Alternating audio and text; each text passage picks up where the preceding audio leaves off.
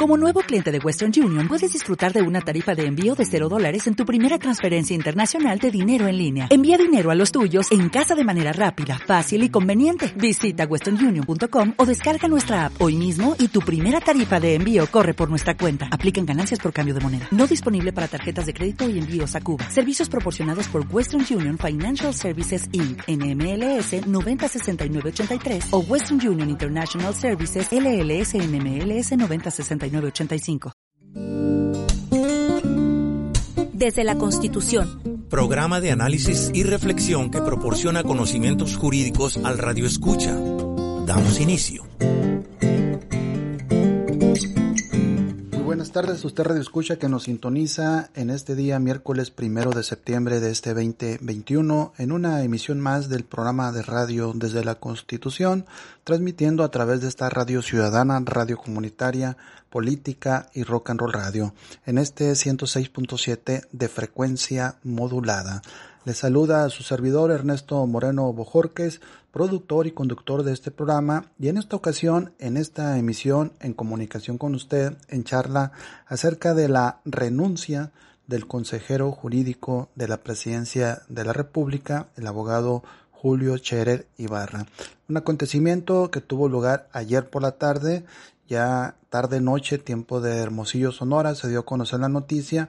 Entonces vamos a valorar desde la Constitución, eh, desde el punto de vista jurídico, cuál es la trascendencia de una consejería jurídica y en particular eh, el cargo que tenía hasta el día de ayer Julio Scherer Ibarra. Ese va a ser el tema, esa es la charla que vamos a estar compartiendo con usted en este programa pregrabado y que mañana jueves se repite su transmisión a partir de las 13 horas, una de la tarde. Así que voy a pedirle a Dionisio que vayamos a, a bueno, antes de eso también debo de decirle que este programa se graba su contenido y ya una vez grabado el programa que sale al aire, se archiva su audio en Spotify o en su caso en ebooks.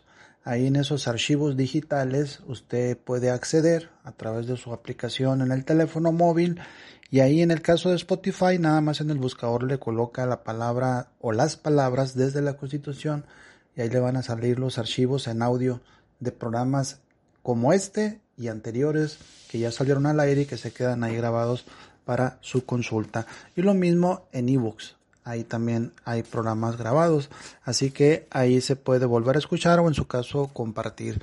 También decirle que la liga de internet para captar esta señal de radio es la pyrrradio.listen2 con número 2 myradio.com pyrrradio.listen2 myradio.com y ahí usted estaría captando la sintonía.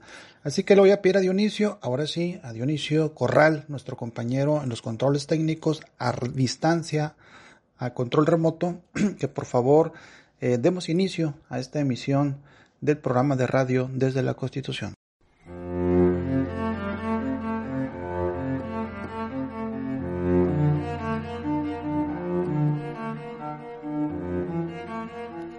Muy bien, ya estamos al aire en esta emisión del programa de radio desde la Constitución y el día de ayer, 31 de agosto, martes, alrededor de las 4 de la tarde tiempo de Sonora, 6 de la tarde tiempo de la Ciudad de México, se convocó a una reunión en las instalaciones del Palacio Nacional para atender el tema del huracán Nora y el huracán Grace en tanto a los desastres naturales que ocasionó ese fenómeno meteorológico.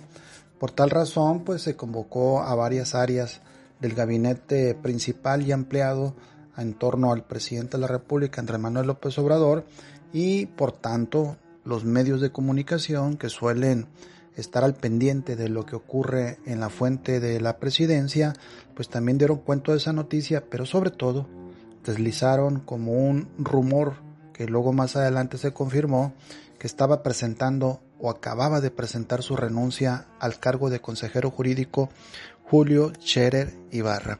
¿Quién es Julio Scherer Ibarra? Naturalmente es hijo de aquel periodista con una larga trayectoria y muchos reconocimientos, Julio Scherer García, fundador de la revista Proceso y en su momento director de periódico Excelsior, formador de grandes eh, periodistas, un periodista muy reconocido, muy destacado, que ya murió hace algunos años.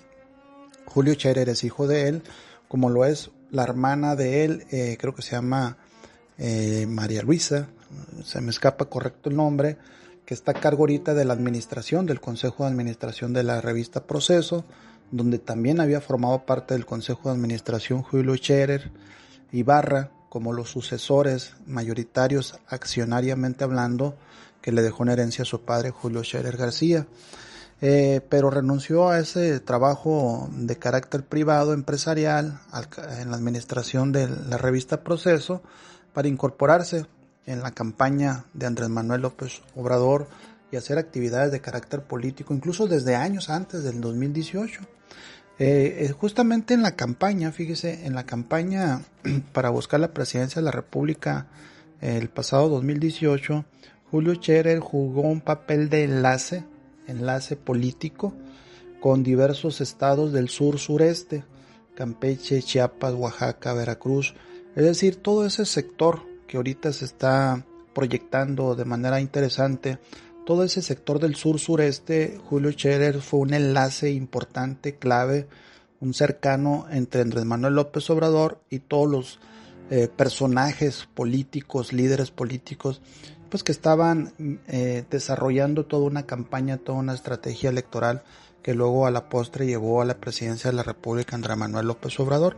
Es importante resaltar eso porque eso le permitió a Julio Scherer hacer conexiones, hacer enlaces, hacer este, eh, eh, este pactos de unidad con ciertos personajes políticos que más adelante se van a colocar en diversas áreas. La consejería jurídica es, por decirlo de una manera sencilla, es el abogado del presidente de la República. El presidente de la República es un órgano de autoridad, es un órgano del Estado. El nombre constitucional es presidente constitucional de los Estados Unidos mexicanos, pero simultáneamente tiene dos tareas o dos labores. Una al interior del país que es el jefe de la Administración Pública Federal, y una al exterior del país, que es el jefe del Estado mexicano. Y yo agregaría otra más, la de ser comandante supremo de las Fuerzas Armadas. Entonces el presidente tiene, por así decir, tres chambas o tres actividades, tres gorras. A veces se pone en la gorra de jefe de Estado para cuestiones de carácter exterior, a veces se pone la gorra de jefe de la administración pública y a veces la gorra de comandante supremo de las Fuerzas Armadas. y ahora podría uno que nos esté escuchando decir, bueno, y además es vocero de él mismo y de todo el gobierno que él representa, porque todas las mañanas está haciendo esa labor de comunicación, a veces bien, a veces no tan bien, algunos critican que está mal, pero finalmente él es el vocero de sí mismo y vocero de todas las actividades del gobierno. Pues bien, ahí cerca, a unos metros, en el mismo Palacio Nacional, en una oficina, estaba un jefe de un sector jurídico, de un grupo de abogados que encabezaba Julio Scherer Ibarra. Entonces Julio Scherer con su equipo de abogados, pues eran los abogados del presidente. Que la consejería jurídica, fíjese bien, eh, ha tenido un papel importante en varias eh, actividades por realizar. Una es que el consejero jurídico, como dije, con su equipo de abogados, pues eran los que planteaban las iniciativas de ley. Es decir, el presidente planteaba una necesidad de reformar, de mejorar, de, de, hacer cambios en algún tema, tema de la vida política, económica o social de nuestro país. Bueno, eso se tenía que traducir en una ley. Entonces ese grupo de consejeros jurídicos pues hacían su trabajo de investigación, de consulta, de subcontratar a otros despachos o académicos o investigadores, eh, ir a averiguar en otros países cómo han funcionado esas leyes, esos temas, etcétera, para finalmente aterrizarlo en una propuesta de ley, propuesta de ley que luego el presidente la hacía suya y la presentaba a nombre del Poder Ejecutivo al Poder Legislativo. Entonces la consejería jurídica era un, como un laboratorio que producía normas, de eh, proyectos de normas que luego podrían eventualmente convertirse en ley. Pero además, en los últimos años, la Consejería Jurídica empezó a tener mucha actividad en el tema de controversias constitucionales, en el tema de acciones de inconstitucionalidad y en el tema de los juicios de amparo.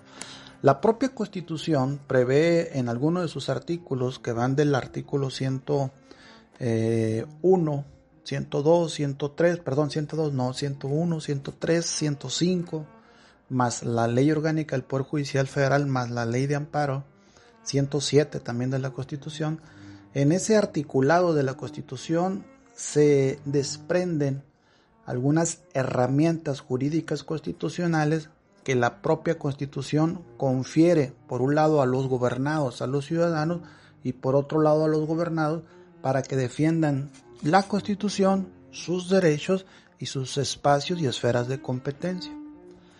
En el pasado, hace 30, 40, 50 años hacia atrás, era por así decir una especie de letra, letra muerta, las acciones de inconstitucionalidad, controversias constitucionales, porque el presidente tenía tanto poder, era una figura central e importante en el sistema político mexicano, que en torno a él giraba todo y él podía dirimir controversias que se suscitaran entre un gobernador de un estado contra otro gobernador de otro estado, entre un alcalde de un municipio con respecto a otro alcalde, o entre un gobernador con la federación, o entre un poder legislativo contra otro poder, etc.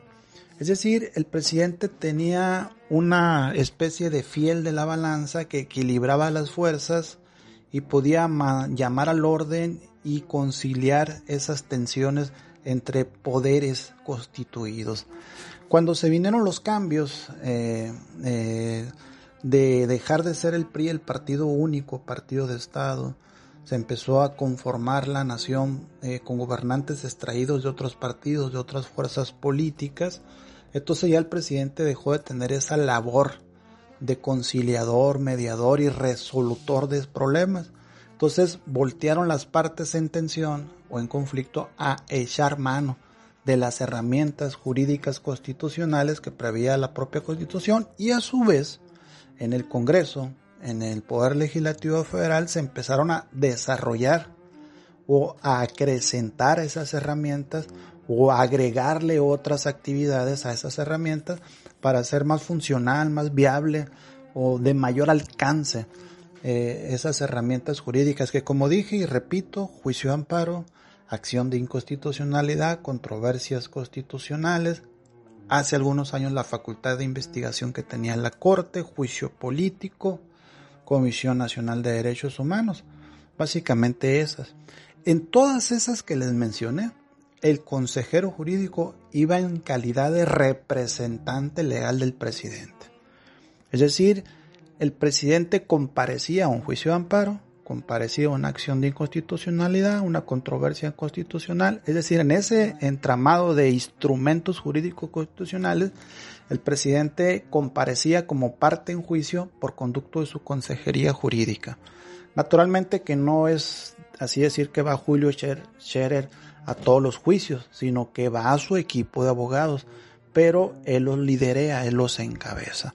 Entonces el trabajo de Julio Scherer en su actividad de consejero jurídico pues era muy dinámico y muy amplio y de mucha actividad, lo cual le llevaba forzosamente a entrar en contacto en relación directa, uno, con el Poder Judicial Federal y en específico con la Suprema Corte, porque él era parte en muchos juicios, sobre todo juicios de amparo. Por otra parte, entrar en contacto seguido eh, de mucha cercanía con la Cámara de Senadores, porque en la Cámara de Senadores finalmente se resuelven y se aprueban leyes, pero también se resuelven y se aprueban nombramientos, como nombramiento de ministros a la Corte, nombramientos para ser consejero electoral o, magistrado electoral o otros puestos de relevancia jurídica.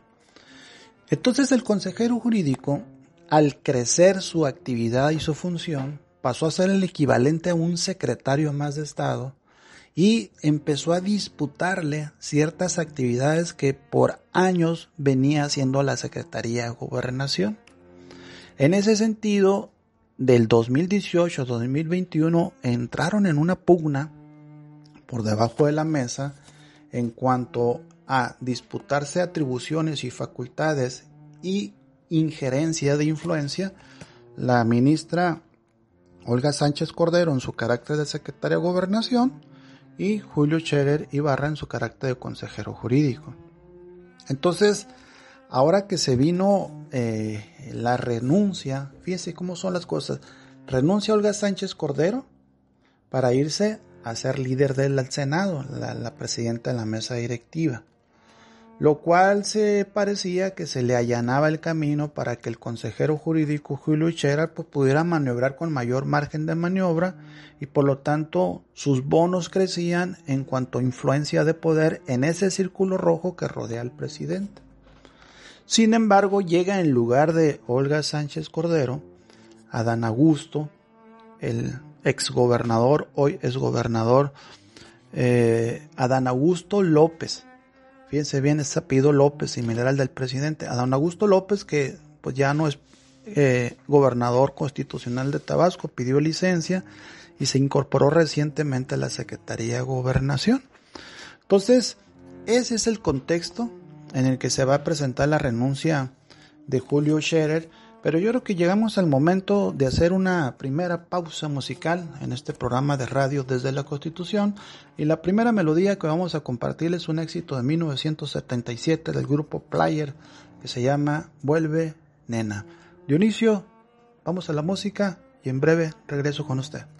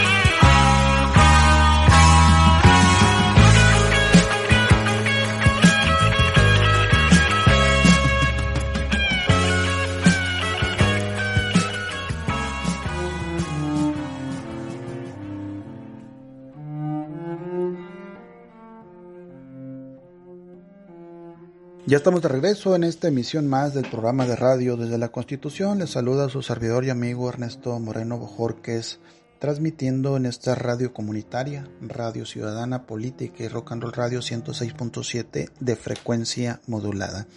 Si usted nos sintoniza jueves 2 de septiembre 2021, usted estaría escuchando un programa que originalmente sale al aire o salió al aire miércoles 1 de septiembre Así que le damos a usted también la bienvenida, agradecemos la sintonía y estamos charlando con usted en comunicación acerca de la renuncia del consejero jurídico Julio Scherer Ibarra. Y le ponía un contexto en términos generales, cuáles son las actividades, las funciones que realiza tal consejero, consejero. Y la última parte del segmento anterior, pues me quedé en esa tensión que se presentó entre Olga Sánchez Cordero como exsecretaria de Gobernación y consejero jurídico eh, Julio Cherer Ibarra. Pues bien, ya retirada del cargo eh, Sánchez Cordero, eh, dejando el cargo de secretario de Gobernación, y a su vez el consejero jurídico, dejando también el puesto, pues se le allanó el camino a Adán Augusto López, el actual secretario de Gobernación, una persona muy allegada al presidente de la República, y eso le da margen de acción y margen de maniobra. Fíjense, en una mañanera, creo que en la mañanera del día lunes 30 de agosto o a más tardar la de ayer martes 31 de agosto, en un fragmento de la mañanera el presidente entre líneas anuncia que eh, el actual secretario de gobernación, Adán Augusto, va a tener todas las facultades para ser el interlocutor válido e indicado que a nombre de la presidencia entre en relación con la Suprema Corte, con la Cámara de Senadores, con la Cámara de Diputados, con los gobernadores y con diversas fuerzas de poder como órganos electorales y otros órganos de carácter político. Es decir, si el presidente quiere darle todos los poderes al nuevo secretario de gobernación, entonces la consejería jurídica, la el consejero jurídico, perdón, pues de alguna forma tenía también que ceder el control que él ya iba ejerciendo en ciertas áreas de influencia, como era el poder judicial y con ciertos gobernadores. De hecho, fíjense, por ahí se publicaron algunos Twitter el día de ayer por algunos eh, personajes públicos políticos donde señalaban y habían venido señalando a Julio Scherer como que había estado interviniendo en ciertos procesos electorales. En específico, en Nuevo León se acusó que Julio Scherer había operado o maniobrado a favor del candidato del PRI, no hacía a favor del candidato de Morena. En el caso de Chihuahua, el propio actual, aún actual gobernador Javier Corral también denunció públicamente que Julio Scherer Ibarra estuvo maniobrando para de alguna forma darle un poco de blindaje jurídico a Maru Campos, la candidata contrincante del candidato Javier Corral, que finalmente ganó la gobernatura, quien fue acusada en un proceso judicial y que por maniobras legales pues eh, su proceso judicial se alargó, etcétera. El caso es que pudo competir electoralmente. Javier Corral acusó a Julio Scherer. Julio Scherer también estaba maniobrando al interior de la corte en el seno del pleno de los señores ministros, al igual que lo estaba haciendo Olga Sánchez Cordero. Entonces había una división en tanto que ciertos ministros tenían cercanía o tenían comunicación cercana con Julio Scherer, pero había otros ministros que tenían comunicación cercana con Olga Sánchez Cordero. Entonces ahí es donde se daban eh, esos estirones debajo de la mesa entre estos dos representantes del presidente de la República. Eso considerando que la Suprema Corte eh, se pretende hacer una reestructuración a su interior. Acuérdense que por ahí vino un artículo transitorio en las reformas, en el paquete de reformas que se aprobaron por el Poder Legislativo para reestructurar el Poder Judicial. Por ahí en una de sus leyes, creo que la ley orgánica del Poder Judicial, cuando se iba a aprobar, al final, en un artículo transitorio, se agregó un renglón que establecía que el actual presidente de la Corte podía alargar su periodo como presidente de la Corte hasta el 2024. Algunos eh, señores legisladores, tanto Cámara de Senadores, eh, específicamente de la Cámara de Senadores, acusaron que el, el autor o la paternidad de ese transitorio era Julio Scherer. Pues bien, ese es el contexto en tanto que Julio Scherer estaba ya teniendo ciertos hilos en sus manos que estaba ejerciendo un control. Ahora, ¿cuál era el resultado? Si a través de muchísimos amparos se están parando obras que son prioritarias para el gobierno, a través de sus maniobras eh, no ha podido generar la reestructuración del Poder Judicial, se acusa a Julio Scherer que está maniobrando no tanto a favor de los intereses del presidente, sino a favor de intereses de grupo. Julio Scherer viene de una revista eh, donde él es dueño, junto con su hermana, la revista Proceso, donde su hermana está casada con un hermano de Margarita Zavala, la, el actual, la actual esposa de Felipe Calderón, eh, que esa revista ha sido muy crítica con el actual gobierno. Pues en ese entorno se generó la renuncia de Julio Scherer el día de ayer. Fíjense, eh, resalto esta parte de revista Proceso porque ayer eh, se dio el trascendido en diversos medios de comunicación como el Universal, Milenio, La Jornada y Proceso, cuando da a conocer la renuncia. Palabra más, palabra menos dice Proceso, así se leyó se presentó la renuncia del consejero jurídico a la presidencia de la República, el abogado Julio Scherer Ibarra, en los mejores términos, en tanto que se cumplió con un ciclo que estaba pactado desde el inicio de este proyecto político de nación. Es decir, se da la idea de que no hay tensión, no hay pleito, y que su salida ya estaba apalabrada, incluso desde antes de que el presidente asumiera el poder. A mí me da la impresión que él dictó, o sea, Julio Scherer tomó el teléfono, habló a la revista y dictó prácticamente el párrafo que luego retoman los periodistas que vienen siendo los empleados de su hermana para que saliera la nota en ese sentido. Porque había otros medios que habían dicho que había estado tensa, por no decir que le pidieron la bola, lo corrieron, pues entonces lo manejaron de esa manera. Ahora lo que sigue es quién va a suplirlo en el cargo y cuál va a ser el destino de Julio Scherer Ibarra y esto qué significa desde el punto de vista político y desde el punto de vista de las reformas que vienen o que están por venir. Pero hasta aquí vamos a hacer una segunda pausa musical para ir a la siguiente melodía. Así que le voy a pedir a Dionisio que compartamos con usted la siguiente canción que lleva por título ya traducida al español, Todo el amor del mundo, del grupo de Outfield, éxito 1986. Vamos a la melodía y en breve regreso.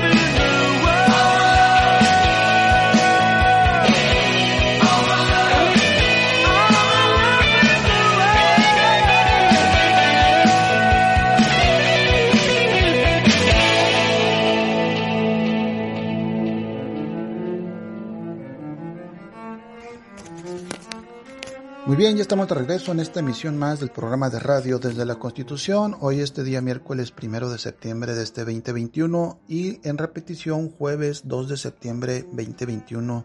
Así que si usted nos sintoniza jueves, pero a partir de las 13 horas una de la tarde, usted estaría escuchando un programa que originalmente pasó al aire día miércoles primero de septiembre. Y estamos charlando en comunicación con usted acerca de las implicaciones de lo que significa y los alcances de la renuncia del consejero jurídico Julio Scherer Ibarra. Todo parece indicar, fíjese el contexto en el que se van dando las cosas. Hoy, primero de septiembre, es el tercer año oficial del presidente de la República, rinda su informe oficial. Si bien es cierto, él asumió el poder el primero de diciembre del 18, por lo tanto los tres años serían el primero de diciembre del 21, Oficialmente, conforme a la Constitución, se encuentra obligado el presidente a rendir un informe del estado que guarda la administración pública al inicio del periodo ordinario de sesiones del Poder Legislativo Federal. O sea, Cámara de Diputados Federal, Cámara de Senadores, oficialmente empezaron sus trabajos hoy día primero de septiembre. Por consiguiente, debe enviar un informe Generalmente lo han estado enviando por escrito, documentos, eh, libros, actas, etcétera, a el poder legislativo. Y luego él, a su vez, a través de los medios de comunicación y de sus allegados, el presidente, da una síntesis. Es decir, aquello que ya envié al Poder Legislativo, aquí se los digo en breve, con mis palabras, en, una, en un resumen. Y ese es el resumen que se proyecta en medios de comunicación y se retoman algunas frases y algunas se hacen comentarios, es lo que se comenta el día primero de septiembre. Bueno, un día antes se da la renuncia, pero dos días antes, o sea, el lunes, presenta su libro el presidente que se llama A la mitad del camino. Y simultáneamente en ese día o días previos eh, anuncia la llegada de Adud, a Adán Augusto López a la Secretaría de Gobernación y simultáneamente pasa a Sánchez Cordero a asumir la dirección de la Cámara de Senadores. Entonces todo pareciera indicar que como aquella persona que está jugando en un tablero de ajedrez, en, de lunes a martes se movieron algunas fichas del tablero. Bueno, es una atribución que tiene el presidente mover a su gente. Aquí lo interesante es, ¿para qué? Si usted es jugador de ajedrez, señor oyente, señor oyente, pues seguramente cuando juega ajedrez le interesa dar cuenta de su rival cuando mueve la pieza, pero más que nada su cerebro empieza a trabajar cuál es el efecto o qué pretende al mover esa pieza. Y es ahí donde trabaja la, la inteligencia, y usted puede acotar ese movimiento o contrarrestarlo con un contramovimiento. Aquí, ¿para qué movió esas piezas el presidente? ¿Cuál es la pretensión? Bueno, si advertimos lo, que da a conocer el, libro del presidente en cuanto a eh, los chispazos que nos han dado a conocer de su contenido, el contexto de lo que está ocurriendo, la conformación de la nueva conformación de la Cámara de Diputados Federal, la nueva conformación de los gobernadores en toda la República, que en este mes de septiembre la mayoría empiezan a asumir sus cargos como nuevos gobernadores, 17 gobernaturas nuevas, la mayoría de Morena, y a un secretario de gobernación que le dan todos los poderes, entonces podemos ir visualizando cuál es la estrategia de estos movimientos. Y yo creo que todo apunta a consolidar tres propuestas que están pendientes. Número uno, la cuestión de la reforma eléctrica. Número dos, la cuestión de la reforma electoral, que tiene que ver con la nueva conformación del INE y de los tribunales electorales. Número tres, la transferencia de la Guardia Nacional a la Secretaría de la Defensa Nacional. Básicamente eso son los temas de gran calado que estarían, que van a pasar forzosamente por Cámara de Diputados, Cámara de Senadores y eventualmente por el Poder Judicial Federal. Pero por otro lado, hay proyectos que ya se vienen encaminando desde el 2018 al 21 que no se pudieron aterrizar en muchos estados. Porque había gobernadores que venían de otro sexenio, perteneciente a otros grupos de poder o de otros partidos, que ya dejan el cargo en este mes. Entonces llegan gobernadores más afines al proyecto del presidente, consecuentemente ocupa un interlocutor, como un director de orquesta o un director técnico que pueda conducir en un lado sincronizado los esfuerzos de esas entidades federativas y creo que por ahí entra el papel de Adán Augusto López, que a decir de Alfredo Jalife automáticamente lo coloca en la carrera a la sucesión presidencial. Lo coloca en una posición privilegiada para competirle al tú por tú con Marcelo Ebrard y Claudio Sheinbaum la posibilidad de ser el próximo candidato al 24. Sobre todo por algunas frases que se dieron a conocer en prensa. Por ejemplo, Adán Augusto es de Tabasco, como lo es Andrés Manuel López Obrador, pero es de un lugar que se llama Paraíso, Tabasco. Es un lugar que está opuesto geográficamente al pueblo de, de donde es Andrés Manuel, municipio de Macuspana. Pero hay una afinidad política de ambos de hace 40 años. Incluso los hijos de Andrés Manuel y los hijos de Adán Augusto tienen una cercanía de amistad muy estrecha que nació a partir de la primera esposa que tuvo Andrés Manuel con la familia de Adán Augusto. Se apidan López los dos, se hablan de una hermandad, se dicen paisano, se dicen hermanos, es decir, se está viendo una forma de hacer política que se estilaba en los años 70, donde se le daba un trato preferencial a esas cercanías de jóvenes que a lo largo de los años confluyen en un proyecto político. No hay que perder de vista eso. Entonces, por ahí van las circunstancias. Ahora, ¿cuál es el relevo para Julio Scherer Ibarra? Y cuál podría ser el destino de Julio Scherer Ibarra. Yo creo que Julio Scherer Ibarra, al quedar fuera de la administración pública, podría dentro de un año, es decir, en octubre del 22 y meses sucesivos, podría aspirar a ir en una terna para buscar ser ministro de la Suprema Corte. Y ahora sí, dentro de la Corte, buscar la reestructuración del Poder Judicial que no se pudo conseguir desde la Consejería Jurídica. Entonces ya lo deja apto el presidente Julio Scherer para buscar ser en un futuro ministro de la Corte o en su caso consejero, un miembro más del, del Consejo de la Judicatura Federal. Ahora en diciembre se le termina el periodo de encargo al ministro Franco, José Francisco Franco González. Deja de ser ministro de la Corte el día 12 de diciembre del 21. Ahí el presidente tiene la facultad de nombrar una terna de tres posibles candidatos a ministro que luego va a aprobar el Senado, donde la ministra Sánchez Cordero tiene el control, por así decir, o eh, la jefatura de la mesa directiva del Senado. Por otro lado, se va a venir la designación de dos nuevos consejeros del Consejo de la Judicatura Federal, que también tienen que pasar por el test de aprobación del Senado.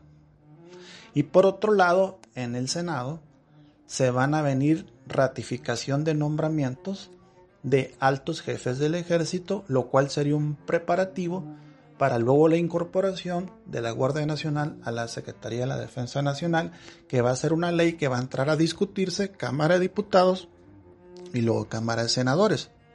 Pero en la Cámara de Diputados, al no tener mayoría calificada el partido del presidente entra la labor del nuevo secretario de gobernación para buscar los votos que hacen falta con los otros partidos. Entonces fíjense que ahí ya estamos viendo los efectos de las piezas que se mueven en el tablero.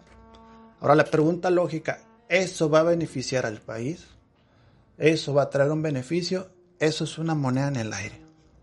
Ahí la dejamos en el aire. No sabemos exactamente si va a traer beneficios o no los va a traer.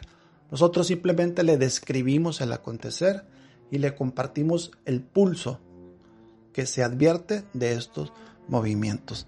Y hasta aquí, pues yo estaría cerrando el programa, no sin antes despedirnos, con la última melodía, de Dionisio. Si la tenemos lista ahí, un éxito a finales, perdón, a finales de los ochentas, a principios de los noventas, murmullo inesperado con George Michael. Vámonos a la música y en breve regresamos.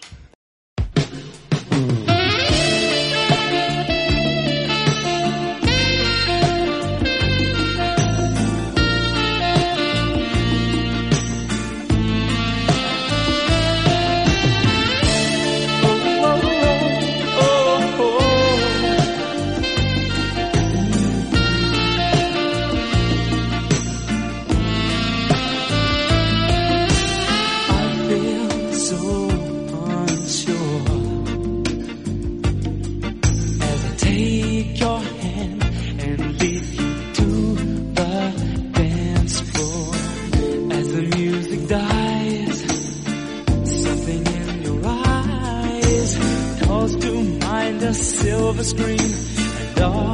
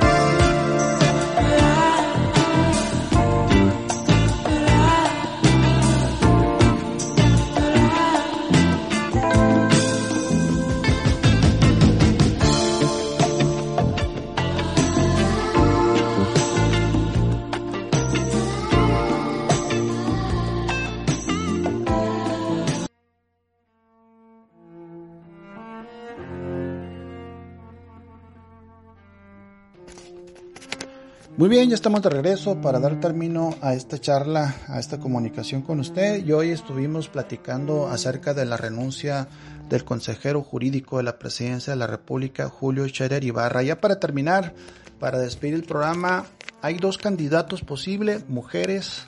Una es Loreta Ortiz, que actualmente ocupa un cargo en el en la Consejo de la Judicatura Federal, una persona a quien le tiene mucha confianza el presidente de la República. De hecho, la ha propuesto en dos ternas para ser ministro de la Corte.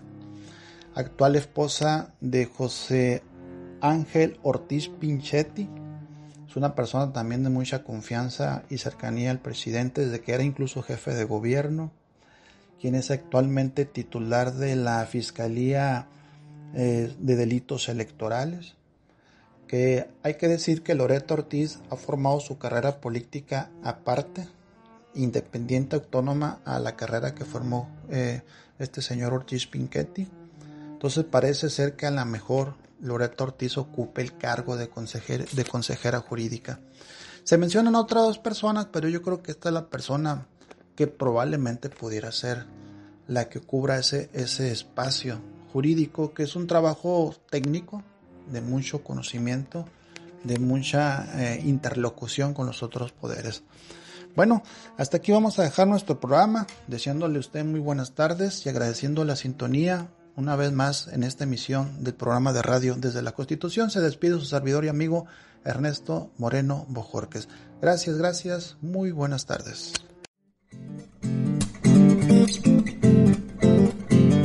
Usted ha sido informado y ha recibido conocimiento jurídico en esta emisión. Sintonícenos el próximo miércoles en punto de las 15 horas por Política y Rock and Roll Radio.